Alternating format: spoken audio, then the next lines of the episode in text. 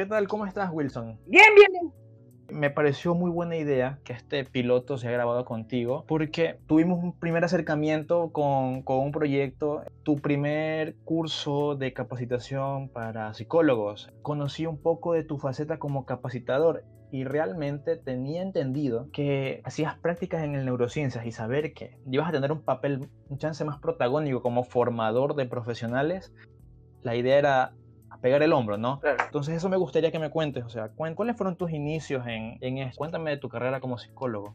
¿Qué te motivó? ¿Qué te motivó primero a, ser psicólogo? Me gustó mucho la anécdota, la anécdota, que contaste, o sea, no sabía que esa había sido tu, tu, tu motivación. Cuéntale aquí a las personas que nos van a escuchar. A ver, eh, de hecho todo parte de ahí. A ver, les voy a contar un poquito. Yo cuando empecé a estudiar la carrera no sabía nada de psicología, absolutamente nada ya de las personas que entró y dijo quiero aprender. Pero aquí hay que diferenciar, ¿no? No es que me metí como muchas personas que era ah, la única opción y a ver qué pasa. No, no, no. Yo sabía lo que venía, no conocía mucho de la carrera, pero sabía que no era medicina, sabía que no era eso. ¿Ya? Lo tenía claro. Y eso, eso es lo, primero, ¿ya? Que no, no sabía nada de, la carrera. ¿Por qué razón yo entré a estudiar? Porque cuando yo tenía entre 13 y 15 años, yo comencé a visitar muchos psicólogos, muchos, muchos psicólogos. Y ya, ya me imagino de que cualquier persona que pueda escuchar esto va a decir, oh, visito muchos psicólogos, eso significa que está mal de la cabeza. la verdad es que no, o sea, no tiene nada que ver. Yo, pues, como cualquier persona, ocurren muchas cosas en tu vida y por diferentes razones te toca ir. Entonces, para ponerles en orden esta historia, para que se comprenda. Cuando yo tenía 15, empecé a tener problemas de sueño. Dejé de dormir, dejé de dormir, pasaba muy irritable, pasaba mucho tiempo con dolores de cabeza, pasaba muy fastidiado, no hablaba con muchas personas, entonces me, me apartaba mucho. Y me empezó a afectar, empezó a afectar, mi rendimiento nunca bajó, pero igual en mis relaciones se veía muy afectada, pasaba muy irritado, así que no, no podía mantener buenas relaciones sociales, solamente con ciertas personas. Estamos hablando de, del tú de 15 años un tú adolescente, un tú en una edad que muchos dirían que es conflictiva, no problemática. Correcto, e-, ese es otro punto a tener en cuenta, una edad que es bastante conflictiva. Y, aquí ya les voy a ir sumando más datos. Entonces me llevaron a varios psicólogos, nada, visité dos o tres creo que en esa ocasión, porque yo soy de pueblo, yo soy muchacho de pueblo, y allá no hay mucha atención en el tema de psicología, es, de, hecho es nulo el conocimiento, o sea, psicólogo y es como, es lo peor que te pueden decir, o sea, algo, algo, algo malo, muy malo te tuvo que haber pasado para que tengas que ir. ¿De dónde eres tú, Wilson? Soy de Balsar, un pueblito chiquitito perdido entre el Empalme y no sé qué otro cantón,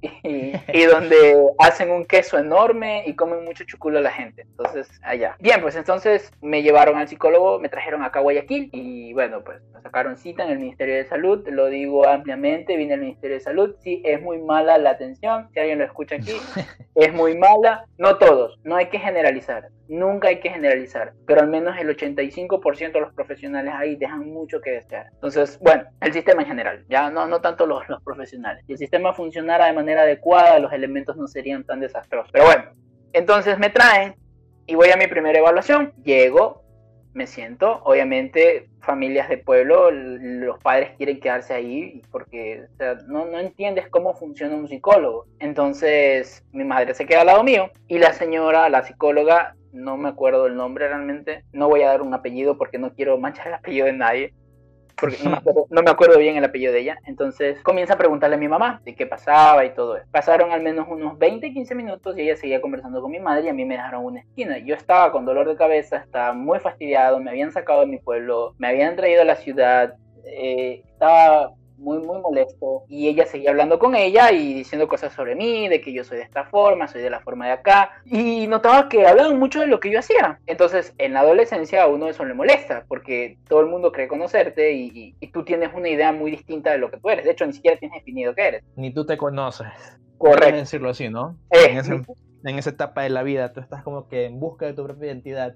Correcto, uno no se conoce, uno no sabe qué mismo pasa, pero el resto cree conocerte y eso te molesta. Entonces, bien, ellas terminan de conversar y después de que terminan de conversar, mi madre le cuenta una anécdota, le cuenta algo a la, a, la, a la psicóloga. Le dice, es que mi hijo es muy metido con los estudios, entonces yo la verdad no encontré relación entre, ahora como psicólogo te digo, no encuentro relación entre eso y mi problema de sueño. Le dice eso a la doctora, a la psicóloga, perdón, y la psicóloga dice, uy, mi hijo es igualito. Y me queda viendo a mí y me dice, es que mi hijo odia las mentiras, odia que le mientan y, y no le gusta sacar bajas notas. Una vez mi hijo sacó un 19.5 porque en esa época eran de sobre 20 y él se enojó muchísimo y se puso muy mal con la profesora y le y a mí me tocó irle a reclamar y todo, y yo le escuchaba. Cuando la señora termina de hablar, eh, me queda viendo esperando una respuesta, aplica la del silencio, y yo le digo, su hijo es un semerendo estúpido, ¿quién se va a poner mal?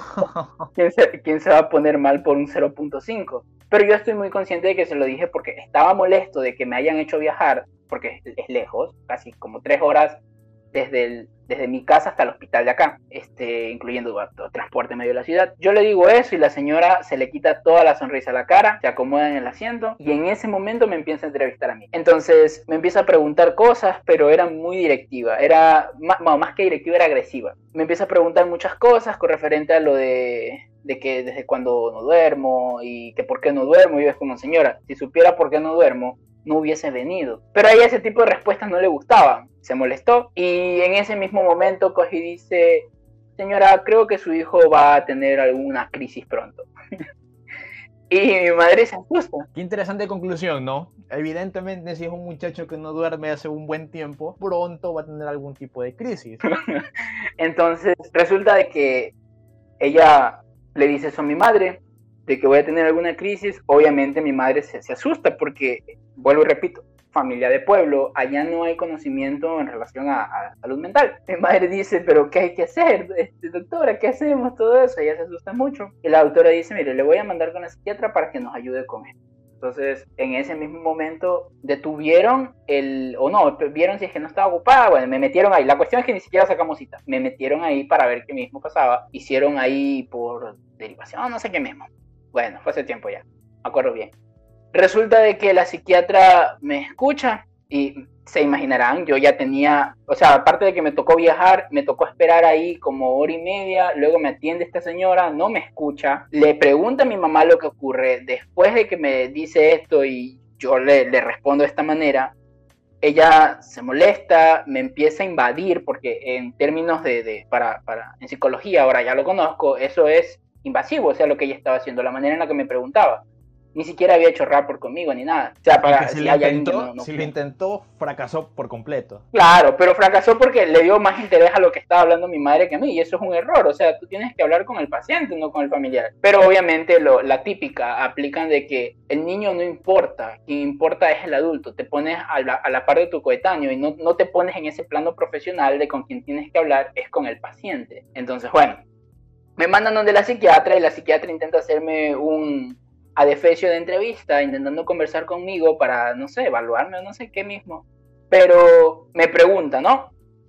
Eh, y cuéntame tú qué quieres ser, no sé qué, no sé cuánto, qué cosas haces. Yo le explicaba lo que quería hacer. Y en eso, cuando me pregunta de qué quería estudiar, le digo medicina. Y ella me sale con algo. Ahora tengo que aclarar algo. O sea, yo ah, soy muy sarcástico, o sea, pero ya es una cuestión habitual. No, no es por no es la típica que creen de que, ay, es que los sarcásticos es porque tienen algún rasgo de autismo. Eso es una, eso es una bobada, o sea, eso es una bobada. O sea, las personas pueden ser sarcásticas porque sí, ya.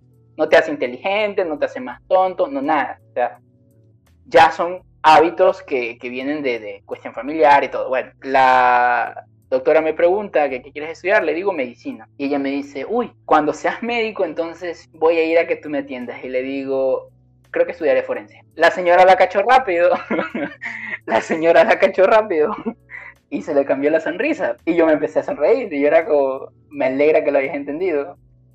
Y me medicaron. me medicaron. Me medicaron. ¿Cuánto tiempo estuviste medicado?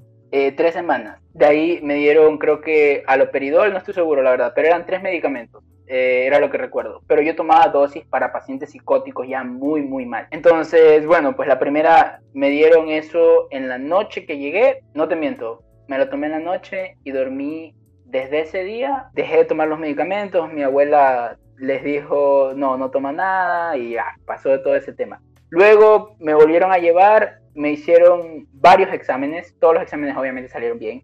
Este, me llevaron a otro psiquiatra, el psiquiatra le dijo, señor, tú no tiene nada.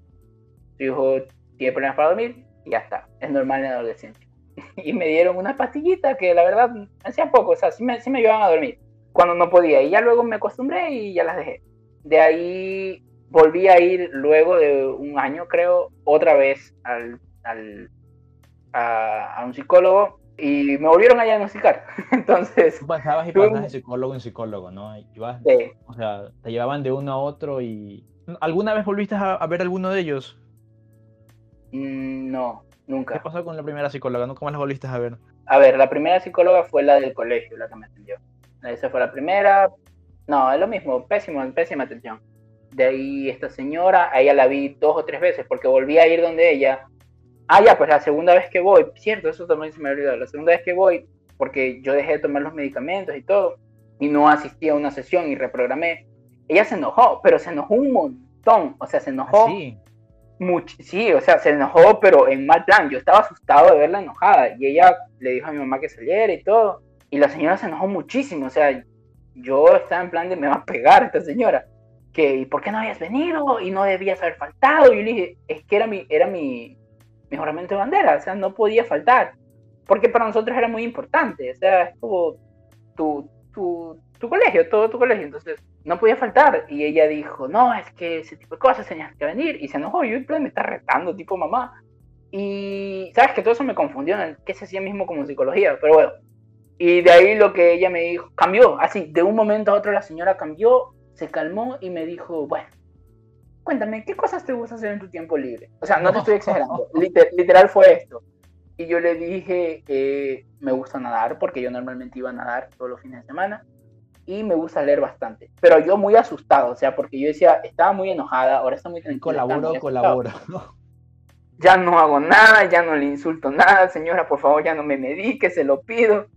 Entonces, me pregunta de eso, le respondo y me dice, ah, qué bueno. Dice, llama a tu mamá, por favor. Entonces llamo a mi mamá, mamá entra y ella le dice así, de la nada, eh, señora, su hijo está a punto de tener un brote muy fuerte y es necesario que lo internemos ya. Wow. Y yo me quedé, no, o sea, esas palabras a mí no se me borran. Y a mi mamá tampoco se le borran porque te imaginarás, ella había perdido a su papá, este, le están diciendo que su hijo está muy mal y que tienen que internarlo. Y basado en nada, cero evidencias que un, más que eh, la descripción de los síntomas. Cero evaluaciones, cero, cero, todo. Y una pésima evaluación de síntomas, porque ni siquiera este, correspondía a la mitad de los síntomas para esquizofrenia. Ni para depresión, ni para depresión. Te lo digo que yo me pongo a evaluar y digo, no, no, no corresponde. Nunca me aplicó un reactivo, me, mandaron a hacer una prueba, sí, me mandaron a hacer un electroencefalograma, pero el psiquiatra, el otro psiquiatra que me atendió me dijo, no tiene nada, está bien. Entonces, eso. Salimos de ahí y le dije, no me traes más. Me dijo, no, no tienes que venir. No, no me traes más. No vengo más. Y no fui más. De ahí, bueno, me dijeron, ahí fue cuando me convencieron para el otro psicólogo en Balsar, que ya habían ido al, de parte del Ministerio de Salud a los hospitales.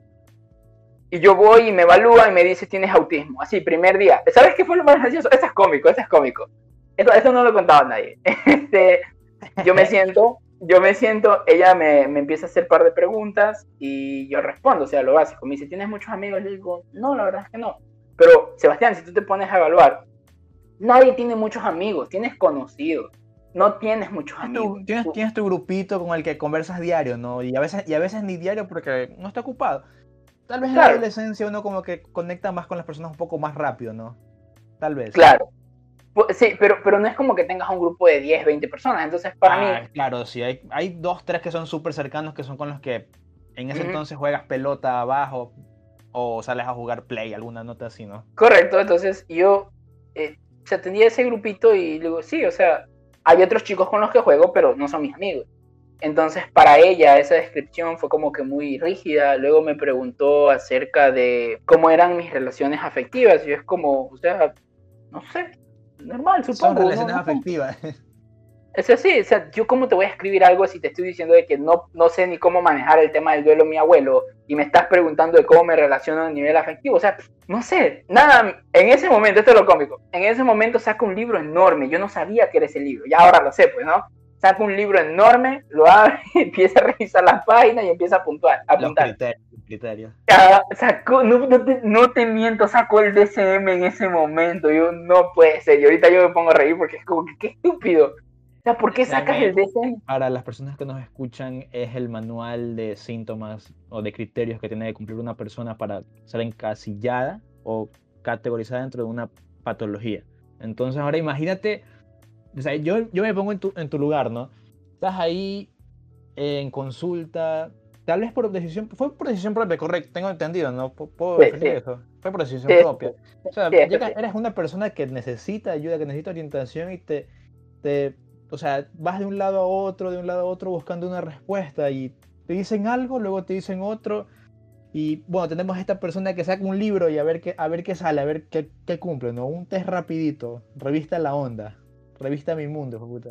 Algo así fue. Y, y Cohen, entonces la señora le dice mi mamá, tiene autismo. Y mi mamá se puso muy mal, se puso muy mal. Ah, terrible. Porque, ustedes, o sea, te imaginas, yo lo he vivido cada vez que alguna madre o un paciente me dice, pero mi hijo ya no tiene solución. Y yo es como, señora, relájese, es un trastorno, o sea, esto es como tener diabetes, esto lo manejamos y listo. Y yo siempre trato de calmar. Obviamente no se lo digo así, ¿no? Pero, o sea, es como que eso es lo que se intenta, de que se calmen porque no, no, es una noticia fácil de asimilar. Claro, entonces le dicen mi mamá tiene autismo, por eso tiene problemas emocionales y por eso es sarcástico. Yo en plan de, ok. y bueno, me fui ahí, eh, regresé, dije, como está cerca, voy a ir una segunda vez. Cambiaron el psicólogo y por eso te digo que el sistema es pésimo. Cambian el psicólogo. Yo también quería hacerte mención, ¿no? A veces podríamos decir que a veces no es no es culpa del todo de que el, profesional no esté tan comprometido en, sino que a veces el sistema es tan malo que lo desmotiva el profesional que está ahí y simplemente dice, ah, X. Tal vez causa... Es parte y parte, ¿sabes? Esfuerzo. ¿Sabes? Es parte y parte. Porque hoy estoy y mañana Así que, ah. ¿para qué me voy a esforzar? ¿Por qué me voy a matar si no va a haber un seguimiento como tal de este caso que estoy llevando? Claro, es parte y parte, ¿sabes? Porque a mí algo me decían hace un tiempo, yo, yo les comentaba a un grupo de estos estudios, le digo, de esta manera vamos a romper el sistema, y ellos, ellos dicen, sí, hay que romper el sistema, y yo les digo, no están entendiendo, ustedes son el sistema, el sistema está conformado por elementos, y ustedes son el elemento del sistema. Y cuando yo hablo de romper un sistema, me hablo de romper esas ideas en tu cabeza porque ustedes lo conforman. Ustedes intentan hacer una revolución y cambiar todo lo que está ahí y no se dan cuenta de que el sistema seguirá tal cual está, porque los elementos siguen teniendo los mismos pensamientos. Entonces es parte y parte, porque el sistema se alimenta de los elementos y los elementos se retroalimentan Alimentan del sistema. Ajá, entonces parte y parte. Estoy completamente de acuerdo. Por, eso te digo, es, como, es tal cual, ¿no? El profesional no se compromete porque hoy está y mañana no está a causa del sistema y el sistema se, eh, obviamente se avería porque el profesional, el elemento, no está dando su máximo esfuerzo porque el sistema está, no sé, influyendo en él. Entonces es una retroalimentación que termina afectando al consumidor. Ah, ah e, eso, y, y, eso también afecta a nivel de educación, ya, ya, ya vas a ver por qué. Entonces, bueno, entonces salimos ahí, voy a la siguiente sesión y la señora me dice, la otra psicóloga que me topé, me dice, ah, entonces viniste con, mi compañera, ¿y qué te dijo? Y yo como, no sé, que tenía algo. Ella, revisó, en el sistema y resulta que decía que tenía autismo. Bueno, o sea, fue diagnosticado de toda la madre. ¿Y saben lo que me hace la señora? La mejor cosa que puedo haber hecho. Entonces me dice, ah, ok, toma, dibuja algo. Y yo, ok, y yo en plan de, yo dibujaba, entonces dije, no, pues le hago un dibujo, le digo cualquier cosa, me dice, y así yo, ok. No tenía un plan, ella no tenía planificado qué iba a hacer conmigo, entonces lo dejó ahí, me dijo, haz un dibujo y ya está. Yo le hice un dibujo, le hice un dibujo de lo que estaba dibujando en ese momento, pero no representaba nada mío, era un dibujo. Como para hacer, como para justificar que te está, que está cobrando ahí un sueldo, porque igual no sé si tú lo estarías pagando, pero... No, no, pues no se paga. Claro, ok. Entonces ya le hago el dibujo y dice ella, mm, vaya, ¿y qué sientes? yo, nada. ¿Qué voy a sentir? Es un dibujo, le digo, o sea, yo dibujo normalmente. Y nada, me dijo, está bien, ve a la siguiente sesión. No volví a ir. No volví a ir, me pareció muy estúpido. Ahora que mencionas lo del dibujo, te, o sea, sé que te, te, haces muy buenos dibujos, haces un muy buen trabajo dibujando.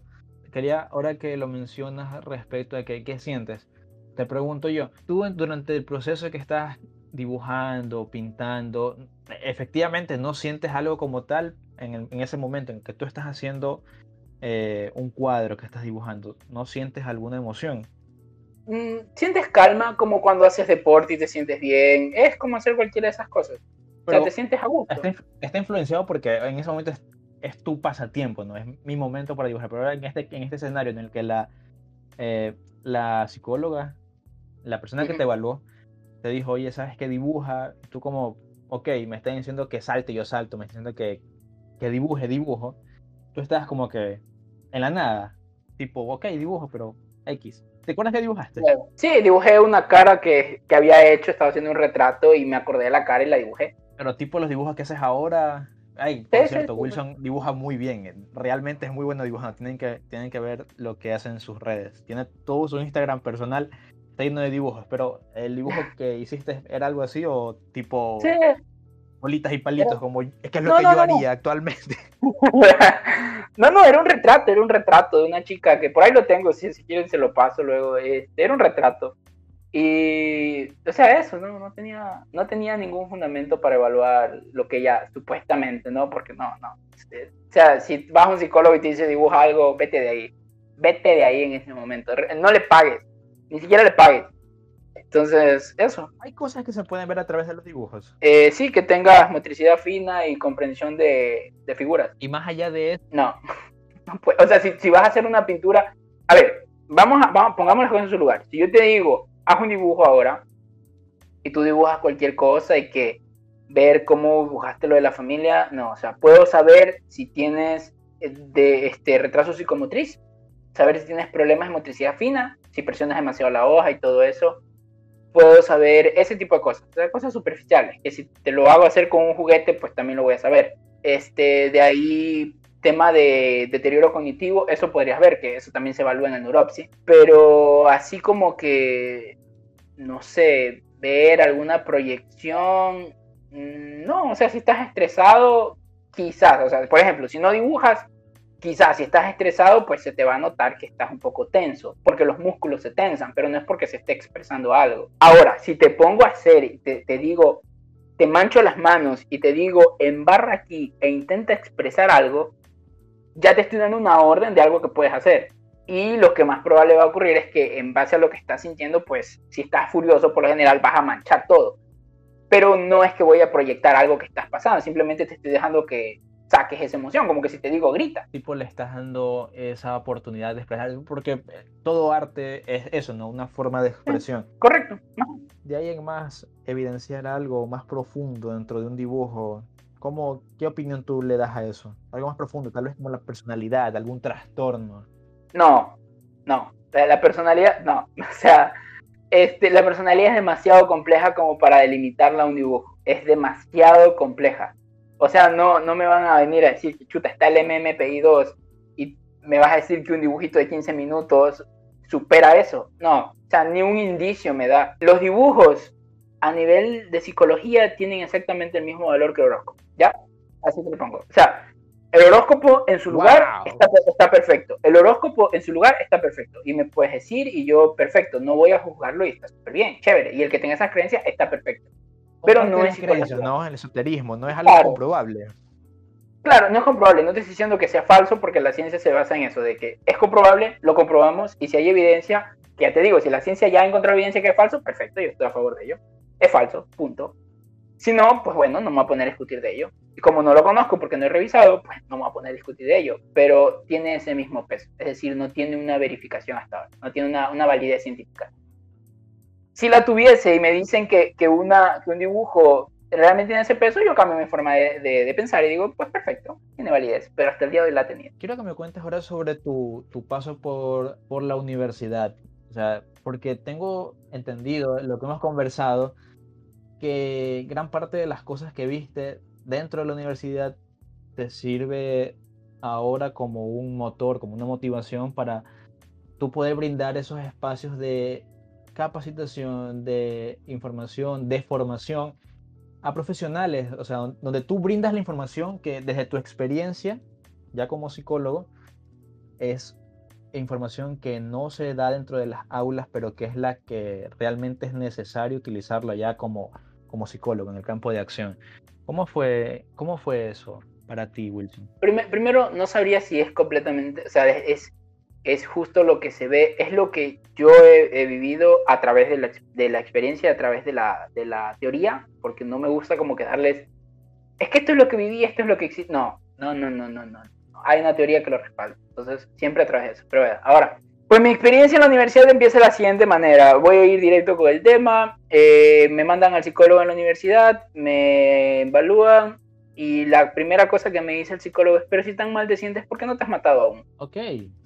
Reducción al absurdo. Ya, esa es, eso es de alguna frase de, creo que es de Fromm, Eric Fromm me parece que es, que maneja ese tema acerca del, hay algo que todavía te tiene aquí. Yo es como, cuando me dijeron eso, en mi cabeza me quedé, sí, ¿por qué no me ha matado?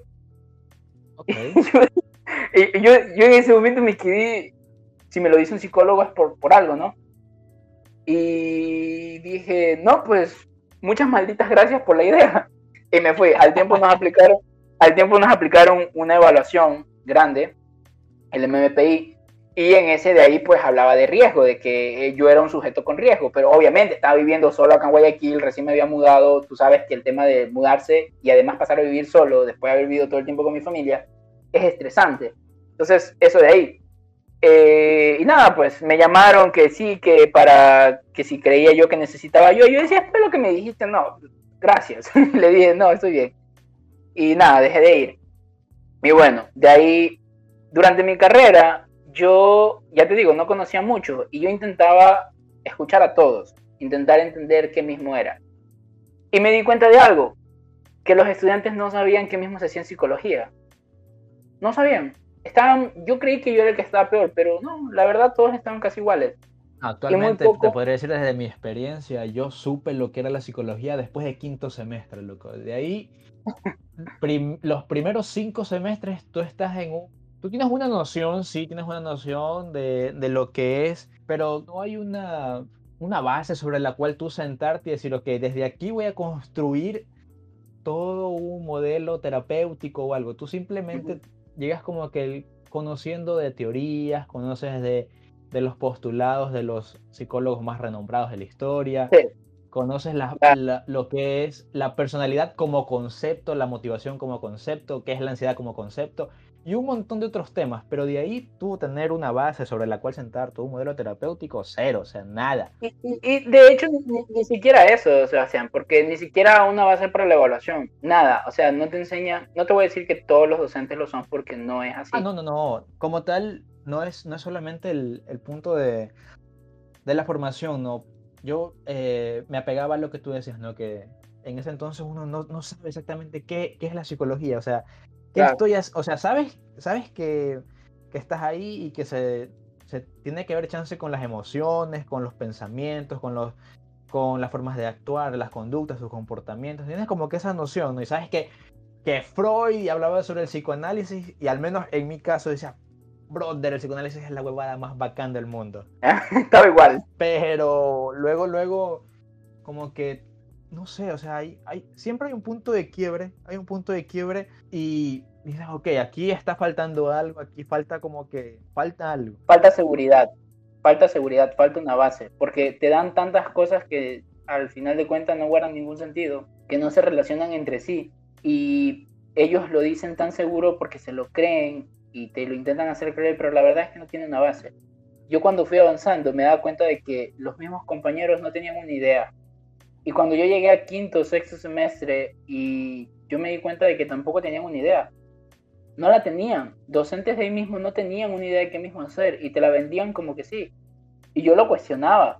Me dijo una, una, una psicóloga, pero entiende que el psicoanálisis no es lo mismo que la psicodinámica. Yo le dije, ¿cuál es la diferencia? Si el uno se postula en el otro. Y ella me dijo, no, es que no es diferente. Está bien, yo no te estoy diciendo que sean iguales. Quiero saber cuál es la diferencia explícame cómo funciona. Es que es diferente. Y le dije, gracias, usted no sabe. Y ya, ni para qué seguir peleando. De ahí... Aquí podríamos retomar nuevamente lo que, lo que dijimos, ¿no? el, sistema y sus elementos. O sea, una vez más, tienes un sistema que está compuesto de elementos que son los docentes y los docentes están, no sé, de chance desmotivados de nuevo por el sistema y siguen. ¿Y quiénes son los principales afectados?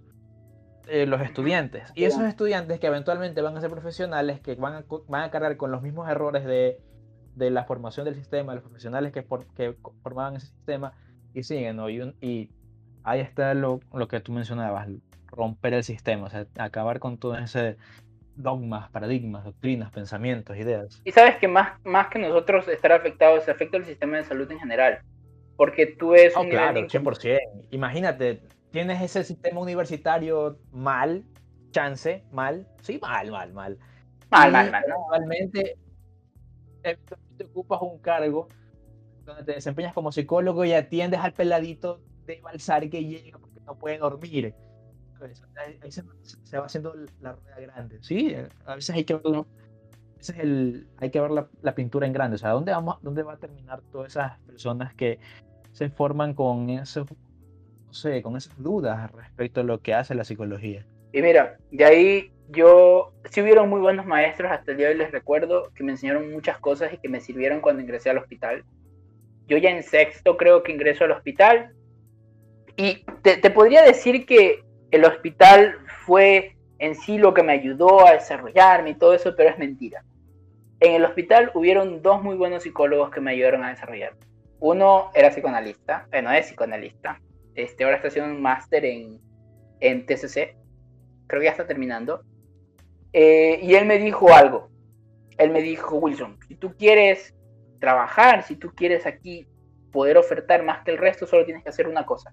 Lee lee porque aquí la gente no lo hace. Y a mí se me quedó eso en la cabeza. O sea, yo ya leía, pero desde que él me dijo eso, yo intento leer todo, todo. O sea, quiero entender todo. Y, empezaba a leer, obviamente siempre ya filtrando la información, porque hubo otro psicólogo con el que yo este, trabajé. Bueno, ese primero este, se, llama, se llama Juan José este, Cobo, muy buen psicólogo. Y otro psicólogo que se llama Juan José Silva, que él está aquí, todavía está en Ecuador, está en, él vive en Cuenca.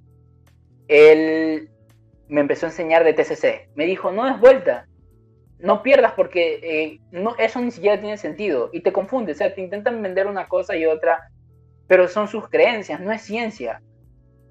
Y me dijo, estudia esto. Y me dio un libro que fue el primero que leí de Beck, que es Esquizofrenia de Beck lo empecé a leer. Lo empecé a leer y empecé a entender cómo funcionaban nuestros pacientes y empecé a aplicar técnicas y me encantó porque yo decía, me han enseñado toda la carrera como que si la esquizofrenia fuese una cosa divina, o sea, divina del plan de, divinidad, una cuestión mística, perdón, la palabra sería mística, una cuestión mística que, que hay que entenderla y que, que hay cosas así, que la personalidad se fractura y no sé qué, no sé cuánto, y son, son interpretaciones y, tú te quedas como, wow, o sea, ¿cómo lo hacen, no? ¿Cómo, ¿Cómo hacen esas explicaciones tan extrañas? Pero no te dan una base de nada, nunca te dicen qué hacer para solucionarlo. Pero yo vengo y leo a Beck, leo esquizofrenia de Beck y te dice, esquizofrenia es esto, los delirios son esto, las alucinaciones son esto y así se manejan. Y yo dije, a ver, y empecé a probar. Y efectivamente, y en seis meses reducía los síntomas de mis pacientes. Tenía pacientes con hebefrenia, tenía pacientes con, con paranoia, y los reducíamos. Seis meses, tres meses, los síntomas se iban, o se reducían muchísimo. O sea, tenías un paciente que pasaba de gritar a ir a bodas, tenías una paciente que pasaba de insultar a todo el mundo a querer participar en, en cuestiones sociales, en venir y sentarse a conversar contigo. O sea, cambiaban. Y yo decía, esto es. Eran funcionales. Se volvían funcionales. Y dije, no, e, esto es, o sea, no, no tengo para qué perder tiempo. Y me empecé a leer todo lo que podía, todo lo que podía. Y de ahí comencé a estudiar lo que debía y me fui dando cuenta de que hay teoría que te respalda. O sea, recién en sexto semestre, Sebastián. O sea, y, mira, a ver, esto, esto es algo que yo puedo criticar de la universidad. Que ahora con lo que hablábamos del tema de la universidad, Hubo una ocasión en la que yo le dije a esta misma docente que te preguntaba, le preguntaba la de la cuestión de psicología, de psicoanálisis y psicodinámica. Y bueno, otros docentes también más me respondieron lo mismo y a otros compañeros le han, le han hecho la misma respuesta, le han dicho la misma respuesta, le dicen, pero ustedes tienen tanta información en Internet, deberían ir y leerla. Y eso, por si hay alguien aquí de la universidad o que defiende el sistema educativo, les digo que es una semerenda y grandísima estupidez. Porque el sistema educativo, las universidades están ahí para sistematizar la información y darte información que sirva, que se supone ya ha sido verificada, ha sido estudiada. para que así tú no estés perdiendo tiempo y no estés perdiendo recursos buscando información que es muy amplia y que puede no tener validez. Porque somos estudiantes y en los primeros semestres o incluso en los últimos no estamos acostumbrados a leer este, revistas científicas. Muchos no tienen el acceso. Y al menos la universidad puede hacer el esfuerzo de sistematizar eso y decirte esto sí, esto no. Pero no lo hacen. Y te mandan a investigar. ¿Investigar qué, señora? ¿Investigar qué, señor? Deme una base de qué tengo que investigar. No me mande a un mundo en el que ni siquiera ellos entienden, porque ni siquiera tienen claro cuál es el objeto de estudio de la carrera. O sea, así de perdidos están. Se inventaron un objeto de estudio ahí medio estúpido, diciendo de que el estudio de la subjetividad humana, ¿cómo demonios investigas la subjetividad humana? ¿Cómo convertimos eso en ciencia? ¿Cómo lo observas? Es complicado. Absurdo. Es, es absurdo. O sea, no es complicado, es absurdo lo que ellos hacen. Entonces me dio tanta indignación y cuando ya pues empecé en el hospital y empecé a, recopilar información, empecé el tema de la práctica, pude evaluar muchos pacientes, pude tener muchas prácticas. A mí me decían, yo trabajaba hasta mediodía y un compañero me decía, oye, ¿te quieres quedar a evaluar? O sea, él diciéndome en plan de, ay, para que pruebes, ¿no? Yo sí, me quedo, me quedo hasta las 4, me quedo hasta las 4 evaluando pacientes me tomaba, comía, me mandaba un café y empezaba, trabajaba y evaluaba cuatro o cinco pacientes. Eh, empezaba a entrevistar pacientes, aunque no los estuviese evaluando, los entrevistaba para saber un poco más cómo funcionaban, sistematizaba un poco más el tema de los delirios, sistematizaba las alucinaciones, estudiaba cómo funcionaban, alimentaba ciertos conocimientos en los pacientes para provocar ciertas alucinaciones, para comprobar lo que te decía Beck. Y lo hacía, se comprobaba. Y eso hicimos con, con este compañero eh, bueno, ya no voy a dar nombres, este, con este compañero, con este, con este compañero nosotros les empezábamos a decir ciertas cosas a los pacientes, siempre apegado a las alucinaciones de ellos, y las alucinaciones de ellos cambiaban. Y, y todos alucinaban con el mismo doctor. Todos, porque nosotros, sí, era, era, increíble, y todos alucinaban con el mismo doctor o con la misma voz del mismo médico que les decía algo. Nosotros obviamente siempre cuidando del bienestar de ellos, ¿no? Para evitar que se golpeen, para evitar ese tipo de cosas, pero siempre en base a eso. Y comprobabas que era real. No es nada místico, no es lo que te dicen, no vamos a dar más escuelas ya. Entonces vamos a decir lo que dicen ciertos modelos, que es como algo que viene del, del, de algo perdido en el individuo. No, no, no, no. Son pensamientos y los pensamientos tú los puedes construir. Realmente tienes que saber cómo. Oye, pero definitivamente esto, estos dos doctores, estos, estas dos personas que, se, que te brindaron esta apertura, estos tips que te impulsaron a leer, a leer, a leer, a formarte más. O sea, podría decirse que influyeron full, full en ti, tipo... Claro. ¿Tus mentores, podría decirse? De hecho, yo les reconozco así, o sea, aunque no sea algo que yo hable con ellos o, o algo de ese tipo, yo sí los reconozco a ellos como mentores. O sea, para mí ellos que es full bueno tener un mentor dentro de cualquier nota que tú te quieras desempeñar. O sea, tienes que tener como que un modelo a seguir, alguien sobre, sobre quien tú puedas decir, sabes que yo voy a seguir los pasos de este pan. Eso te, te motiva más, te, te da más fuerzas, en plan, ok, el man pudo, yo también puedo, el man lo hizo así como que te da más ganas de, seguir adelante, más, más, ganas de seguir formándote en lo que sea, en, indistintamente psicología. Ajá, además de que en, nuestra carrera, al no tener un punto real de referencia, porque todos te dicen cómo se supone son las entrevistas, pero nada te dan nada claro, o sea, son sus interpretaciones, cómo funciona y qué se hace. Cuando tú tienes un... Me funcionó a mí, les va a funcionar a ustedes. Sí, ya. Quiero que me, ahora quiero que me cuentes respecto a eso, ¿no? Sobre tu, tus proyectos actuales tengo entendido que tiene, estás en uno que es personal y otro que estás en colaboración con otros eh, compañeros de ya graduados profesionales, psicólogos. Eh, primero, me gustaría que me, que me comentes, ¿no? ¿Cómo nace Synex? Eh, bueno, de Synex, o sea, tengo muy poco que hablar porque fue la iniciativa de un compañero y nada, empezaron a moverse y reunieron un grupo de psicólogos y, y dijimos para atender. Y eso, pero ya hasta ahí ha llegado. O sea, es un proyecto que está, digamos, en marcha, a ver qué pasa. Y de ahí se aún no, aún no se aún no se genera nada de ahí, aún no hay contenido o, algún tipo de atención, algún servicio desde, claro. esa, desde esa. Claro, o sea, eh, se puede acceder al servicio desde ahí, este eso sí se está ofertando. Eh, pero igual la cuestión es que me consume mucho más tiempo los proyectos personales que Synex, entonces es como no es algo a lo que ahora le esté dando mucho. Háblame de tu proyecto personal. Te cuento. Eh, con referente a lo que mencionabas hace un rato, sí, esa es mi idea. Mi idea era convertirme un poco en esto que fueron estos psicólogos para mí. Porque este, creo que el sistema está mal. Ya, así, sin adornos, sin nada, el sistema está mal. El sistema de salud mental está mal. Y en todos estos años, desde que a mí me dieron un diagnóstico y medicación para, para psicosis, no ha cambiado. No ha cambiado y sigue haciendo daño a muchas personas. Y yo dije, no, esto no puede seguir así. Y yo sé, a ver, no, no nos pongamos con, idealistas ni, ni, nada de eso. Yo no soy el típico muchacho ahí lanzado revolucionario que dice, voy a romper el sistema y esto. No, eso es absurdo. Lo único que estoy haciendo es plantearle la duda al resto, plantearle un punto de referencia al resto, para que ellos digan también, oye, esto es así, esto se puede hacer de esta manera, y tengan algo que se puedan hacer, algo en lo que se puedan guiar. Es lo único que yo estoy haciendo. Creo que eso es lo más chévere, ¿no? Poder sembrar esa semillita, esa duda para que las personas caigan al cuestionamiento. Yo, desde mi, desde mi creencia personal, yo considero que ese es uno de los mayores cánceres que tiene ahora la, la universidad, la vida la vida. O sea, esa falta de, pensamiento crítico, esa falta de cuestionamiento tipo propio de una sociedad en la que estamos full polarizados, o eres blanco o eres negro, o eres de izquierda o de derecha, o eres arriba o abajo. Correcto. Tipo, las personas ahora únicamente siguen, son seguidores, pero no tienen esa, no cuentan con ese pensamiento crítico, ese, esa vocecita interior que te, di, que te dice, oye, está bien que siga yendo por aquí,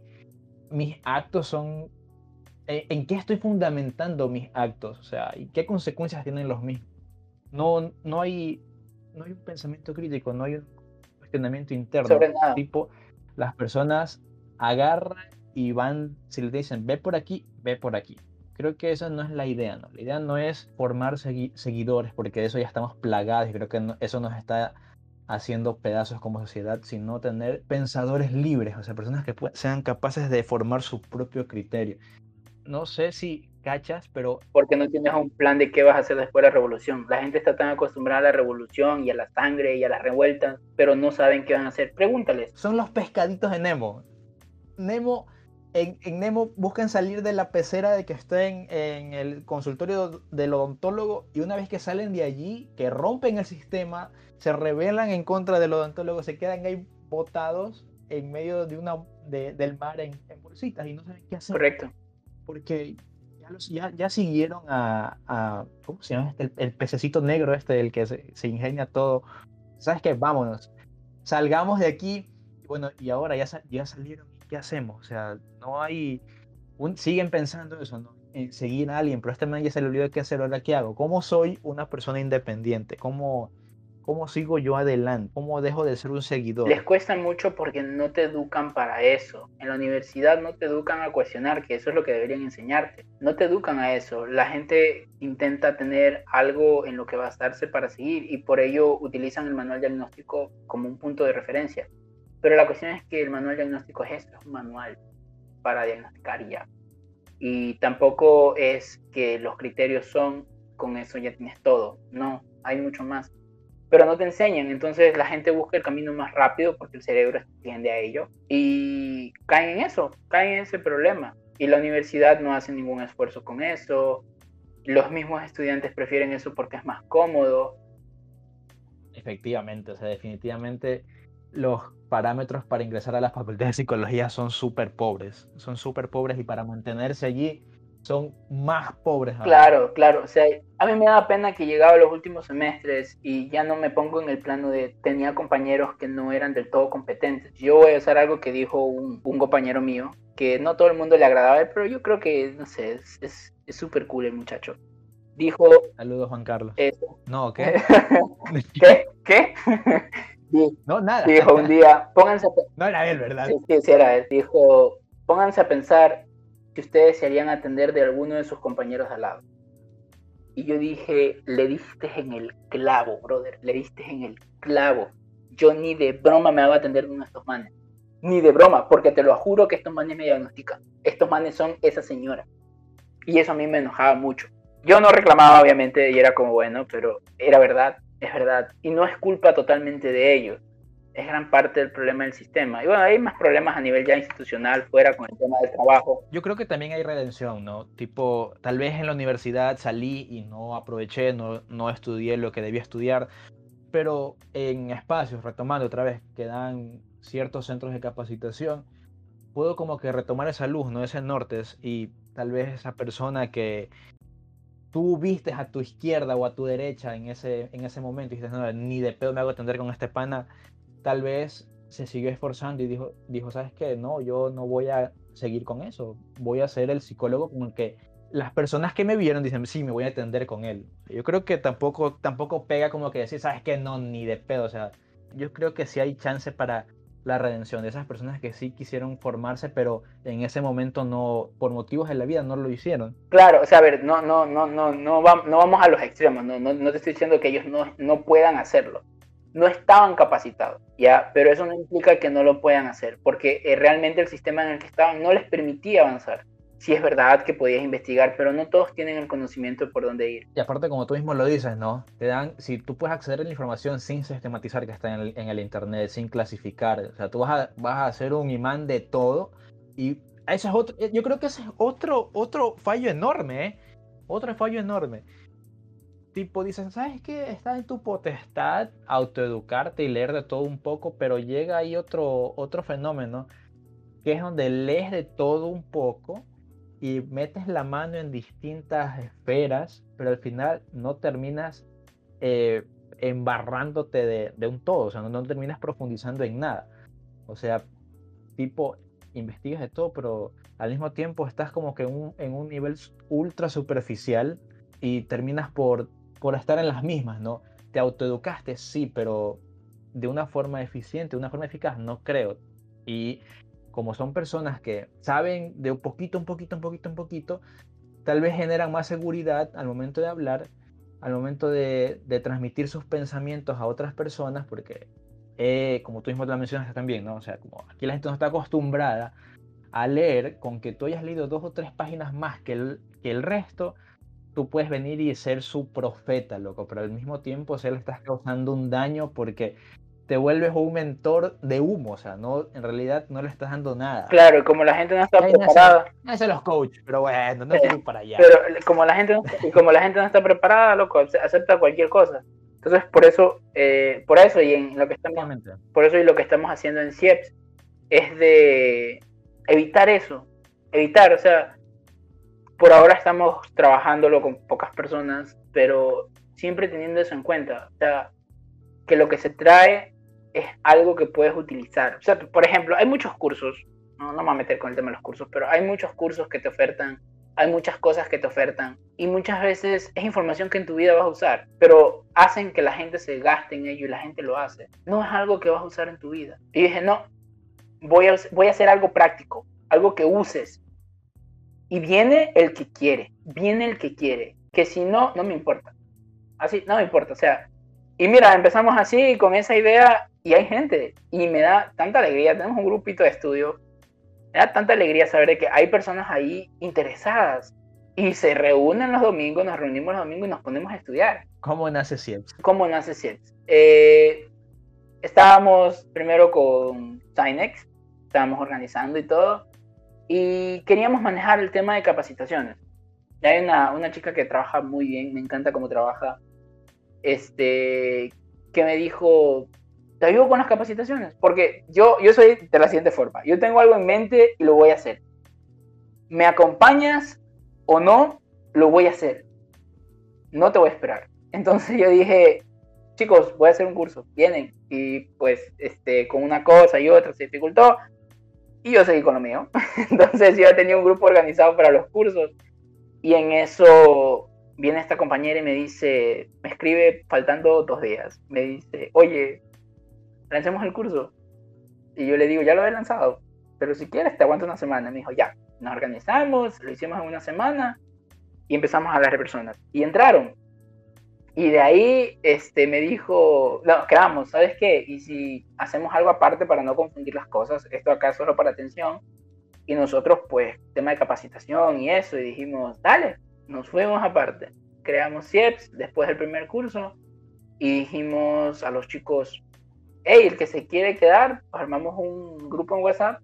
Ah, no, ellos propusieron un grupo en WhatsApp, me, me metieron y les dije, ya, pues ya que estamos aquí, si nos reunimos uno de estos días ahí con un cafecito y nos ponemos a conversar les ayudo con ciertos instrumentos, porque no me parece justo de que les vendan un instrumento que, perdón, pero tiene el manual cuando lo compras o, descargas el manual. No, sí, eso es eso es súper, súper, súper, súper triste, o sea, te, te, digo porque me pasó, me pasó, me sucedió, es súper triste, súper triste que, que te vendan eh, cursos para aprender a utilizar eh, instrumentos, para que te aprendan a utilizar, aprendas a utilizar reactivos. Claro. O sea, hay reactivos que sí, hay reactivos que sí se necesita, eso no te lo voy a negar. Hay reactivos que sí se No, 100%, 100%, porque hay, hay muchos que son súper complejos. Claro, ajá. Pero como que bien podría estar dentro de, de, dentro de un todo, ¿no? Tipo un curso largo y dentro de ese curso largo puedes hacerlo eh, una cápsula para analizar este reactivo, ¿no? Correcto. Puede, podría ser, pero que te cobren una cantidad de dinero por la aplicación como tal del reactivo, creo que, que está como que un poco, podría estar aprovechándose, porque igual tampoco es como que nada, es una necesidad, y no es una necesidad, está bacán ahí, pero sí es turro. Por eso yo, diría que también admiro, porque tengo entendido que el primer curso que lanzaste en Synex fue completamente gratuito, de ingreso libre. Sí, sí. Ah, eso fue otra cosa, pues ya cuando lanzamos el primer curso yo dije, hey, mi idea aquí es de que la gente aprenda, así que lo quiero lanzar gratuito. Lo lanzamos gratuito y ahora cambia eso de que lo lanzamos gratuito, pero quiero dejar en claro algo, o sea, no, no lo cambiamos porque, ay, no, la plata y eso, porque, a ver, vamos, el curso que estamos, que estamos armando se lo venden por fuera muchísimo más caro, sino de que me di cuenta que es lo mismo que ocurre con, lo, con, con las sesiones. Cóbrale al paciente, nunca le des nada gratis, porque la gente no lo valora, al menos en nuestro país o en países como el nuestro, que, que, están con el tema de lo público y lo privado y se le da mucho más valor a lo privado, que está bien, o sea, pero lo público no pierde su valor, o lo gratuito no pierde su valor. Pero la gente lo rechaza, entonces me, me hacen una mala pasada de que yo teníamos el Zoom, había cupo para 100 personas, y entonces llegan las 100 personas, ya se habían inscrito, y yo dije, hey, o sea, ya hay 100 personas, no puedo dejar seguir entrando personas entonces empezamos a rechazar personas después de las 100 y nos tocó sacar ciertos cupos de ahí para que entraran todos los que se habían inscrito. Entonces muchos estaban diciendo, no, pero yo voy a pagar por el certificado, porque había el chance de que pagaras por certificado. Y aún así, no les dejamos ingresar. Yo con la idea de, no, o sea, si de verdad quieres estudiar, dale, vente, no, no hay problema que no pagues, ingresa. Pero no fue así. Entonces ya a la hora no entraron todos. O sea, igual entraron un montón de personas, pero no ingresaron todos. Y eso claro, si tuve entendido que fueron cerca de unas 50, 80 personas que entraron, pero no entraron las 100 que supuestamente estaban estipuladas. Claro, y entonces yo dije, no, no lo voy a lanzar gratuito, lo vamos a lanzar de otra manera. O sea, todavía hay chance de que entres gratuito. O sea, si tú vienes, puedes hablar dos personas. Pero al menos yo ya sé que hay alguien de ese grupo que viene interesado. Entonces dije, no. No, pero igual es una perfecta iniciativa. O sea, no sé cómo tú lo veas, pero dar, darte a conocer de esta forma, de una forma eh, gratuita que te da más difusión, o sea, las personas como quiera entran, ¿no? Y obviamente existe como que este sesgo de que si es gratis tal vez la calidad no es buena, pero al momento de ingresar allí y estar eh, recibiendo ese, ese, conocimiento, ese curso que realmente es muy bueno, dices, ¿sabes qué?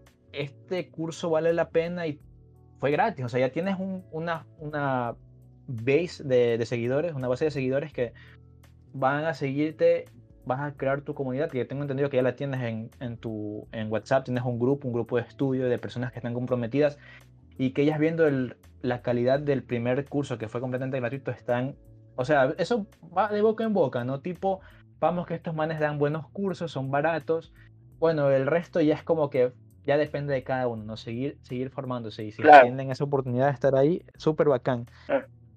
Y bueno, pues nosotros ahí estamos estudiando, nos ponemos a revisar lo de los reactivativos por el tema que me parecía mal. Los estudiamos ahí, los revisamos, les explico cómo, eh, les voy explicando ciertas cositas que les puedan servir. Si tengo el reactivo se los paso y es como que apliquen. Si les va a servir, háganlo.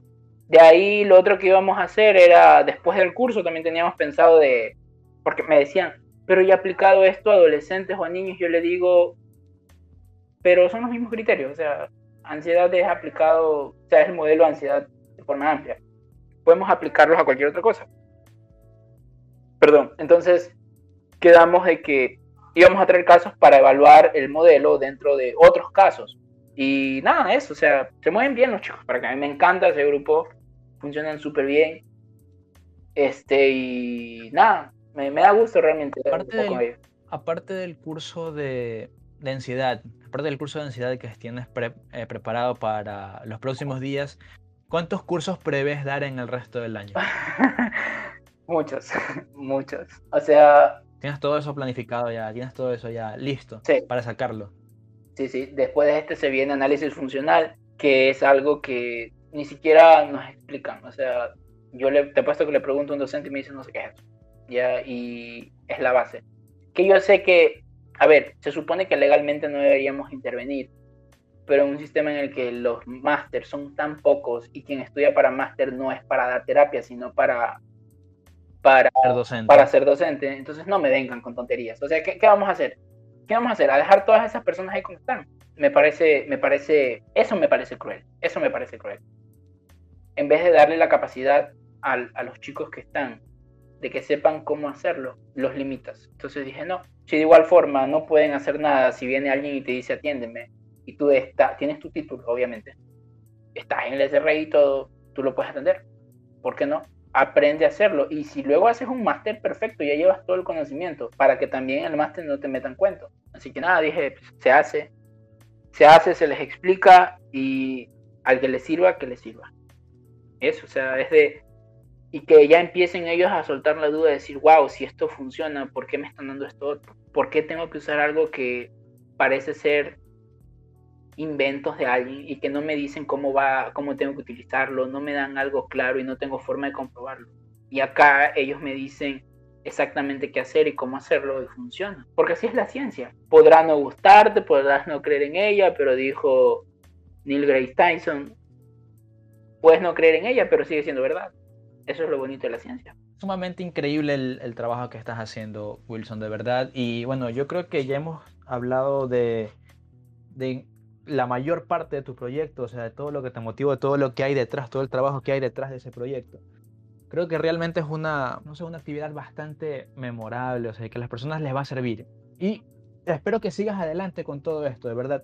Espero que puedas seguir eh, brindándole estos espacios a los chicos para que se puedan, se puedan capacitar, para que puedan seguir formando, para que puedan, sobre todo para romper los estigmas que existen atrás de los psicólogos.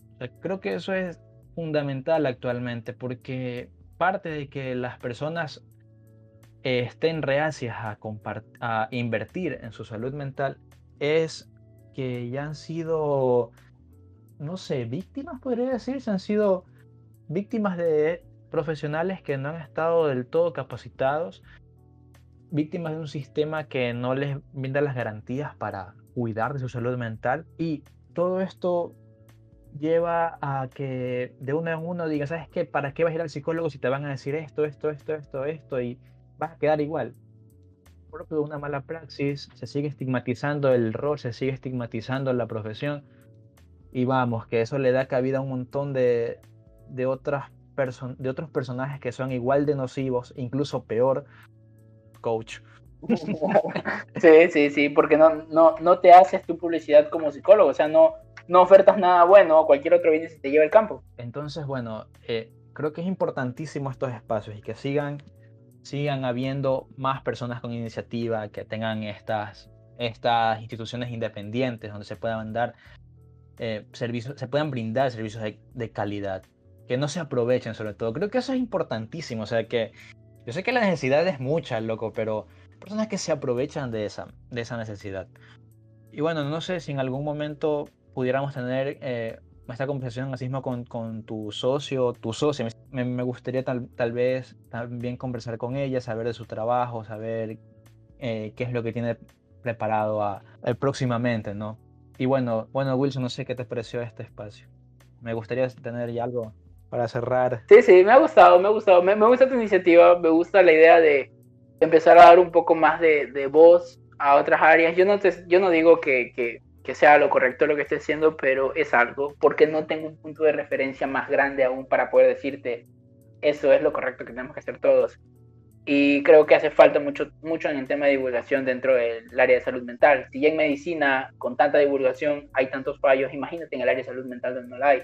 Así que por algo empezamos. Y me gusta el hecho... O sea, que medicina, que es una ciencia tan, tan dura y que está en constante evolución, sigue prestándole mayor atención a la agüita de, de hierbas, de quién sabe dónde, para quitar quién sabe qué. Exacto, imagínate nosotros. Peor, eh, aún más complicado, perdón, con la psicología, que es algo tan, tan poco tangible, ¿no? Que es un modelo de, de, intervención completamente diferente al que las personas creen. Correcto. Y nada, o sea, muchísimas gracias, ¿verdad?, por estar aquí. Creo que este es un muy buen inicio para este proyecto. Y bueno, espero que volver a tenerte pronto por acá. Así será, así será, Sebastián. Un gusto y espero que todo el proyecto vaya bien aquí con, con el podcast. Nos vemos, Wilson. Muchísimas gracias. Dale, Sebastián. Cuídate.